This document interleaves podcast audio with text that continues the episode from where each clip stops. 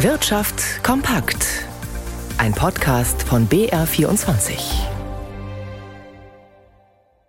Mit Gabriel Wirth. In der Wirtschaft blickt man mit Sorge auf das Erstarken rechtsextremer Kräfte in Deutschland. Verbände, Gewerkschaften und die Bundesagentur für Arbeit sehen Ausländerfeindlichkeit zunehmend als Standortrisiko. Nun hat sich Infineon-Chef Jochen Hanebeck sehr eindeutig gegen die kürzlich bekannt gewordenen Pläne von Rechtsaußengruppen für eine sogenannte Remigration positioniert. Stefan Liener. Die Grundwerte unseres friedlichen Zusammenlebens sind nicht verhandelbar. Hass und Ausgrenzung dürfen in unserer Gesellschaft keinen Platz haben. Die Idee der sogenannten Remigration ist menschenverachtend. So heißt es in einem Post, den Jochen Hanebeck auf LinkedIn veröffentlicht hat. Damit hat sich der Vorstandsvorsitzende von Infineon so deutlich wie kein anderer Chef eines deutschen Konzerns zu jüngst bekannt gewordenen Treffen geäußert, bei denen unter anderem AfD-Politiker die massenhafte Vertreibung von Menschen mit Migrationshintergrund diskutierten. Grundsätzlich gefährde eine Politik der Abschottung nicht nur die Gesellschaft, sondern auch den Wohlstand Deutschlands, schrieb Hanebeck und argumentierte damit ähnlich wie zuletzt BDI-Präsident Siegfried Russwurm. Unternehmenschef Hanebeck kennt die Probleme. Der Chipkonzern Infineon betreibt seinen größten deutschen Standort in Dresden. In der AfD-Hochburg Sachsen beschäftigt die international ausgerichtete Halbleiterindustrie direkt und indirekt rund 70.000 Menschen und will eigentlich vor Ort expandieren. Man habe es aber immer schwerer, ausländische Fachkräfte zu gewinnen, heißt es aus den Personalabteilungen von Unternehmen wie Infineon oder Bosch. Auch die Bundesagentur für Arbeit hat das schon beobachtet. Ein Grund? Die Sorge, dass eine Partei wie die AfD weiter an Zulauf gewinnt, deren sächsischer Landesverband dem Verfassungsschutz als gesichert rechtsextrem gilt. Das schrecke Bewerber ab. Rechtsextremismus sei damit zu einem ernstzunehmenden Standortrisiko geworden. Der Gesamtbetriebsrat des Autozulieferers ZF befürchtet für die kommenden Jahre einen großen Stellenabbau in Deutschland. Betroffen seien mindestens 12.000 Arbeitsplätze, heißt es. 10.000 davon könnten demnach bis 2028 wegfallen. Die Zahlen habe der Vorstand des Unternehmens vor Weihnachten präsentiert. Bei ZF selbst wollte man dies nicht kommentieren. Seit Einführung des Bürgergelds und einer Anhebung um 12 Prozent auf jetzt 563 Euro pro Monat gibt es eine Diskussion darüber, ob Arbeiten noch attraktiv genug ist.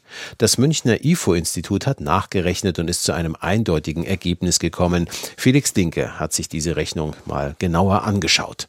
Wer arbeitet und alle Sozialleistungen in Anspruch nimmt, die ihm zustehen, hat immer mehr verfügbares Einkommen als jemand, der nicht arbeitet und nur Sozialleistungen bekommt. Das haben Berechnungen des IFO-Instituts bestätigt. Die von manchen Politikern aufgestellte Behauptung, wer nur Sozialleistungen beziehe, bekomme netto mehr als ein Geringverdiener, sei schlicht falsch. Auch haben andere Berechnungen schon gezeigt, dass schon beim Mindestlohn deutlich mehr übrig bleibt als das Bürgergeld von 563 Euro im Monat Voraussetzung ist aber, dass bei niedrigem Einkommen Sozialleistungen wie Wohngeld auch in Anspruch genommen werden. Eine Schlechterstellung von Arbeitenden ist nur dann möglich, wenn jede Sozialleistung gegengerechnet und vom Einkommen wieder abgezogen wird. Das ist nicht der Fall, denn es gibt Freibeträge. Diese Freibeträge richten sich nach der Höhe des Einkommens und sorgen dafür, dass eine Gegenrechnung erst ab einem bestimmten Niveau erfolgt. Dabei spielt es eine Rolle, ob man allein lebt oder alleinerziehend ist oder mit einem Partner zusammenwohnt. Medienberichten zufolge führen Vertreter von Galeria Karstadt Kaufhof Gespräche mit dem US-Kosmetikkonzern Coty bzw. Unternehmen aus dessen Umfeld. Dabei soll es um eine mögliche Übernahme von Filialen gehen. Der vorläufige Insolvenzverwalter von Galeria, Stefan Denkhaus, wollte dies zwar nicht direkt bestätigen, allerdings erklärte er auch, dass es mehr als zwei Interessenten gibt. Die Solarbranche klagt schon länger ja über Preisdumping durch Solarmodule aus China. Nun erwägt der Schweizer Hersteller von Solarzellen, Meyerburger, sein Werk in Freiberg bei Dresden zu schließen, zugunsten von Produktionsstätten in den USA. Jan Blatt in unserem BR24 Börsenstudio. Wie fallen denn da die Reaktionen aus? Also Sachsens Ministerpräsident Michael Kretschmer, der fordert vom Bund und der EU ein Rettungspaket für die Solarindustrie. Es geht ja auch um die Unabhängigkeit von China. Ansonsten erklärt eben der Schweizer Solarzellenhersteller Meyer Burger angesichts des sich verschlechternden Marktumfeldes in Europa sei eine Fortsetzung der umfassenden europäischen Solarproduktion vorerst nicht nachhaltig. Deshalb stehe das Werk in Dresden zur Debatte. 500 Beschäftigte wären davon betroffen. Meyer Burger erwartet übrigens für 2023 einen Verlust im Betriebsergebnis von mindestens 134 Millionen Euro und verweist auf einen starken Anstieg der chinesischen Produktionsüberkapazitäten sowie von Indien und den USA verhängte Handelsbeschränkungen.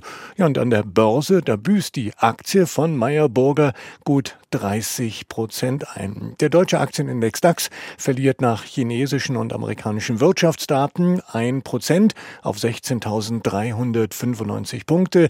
Der Euro steht bei einem Dollar 0,857.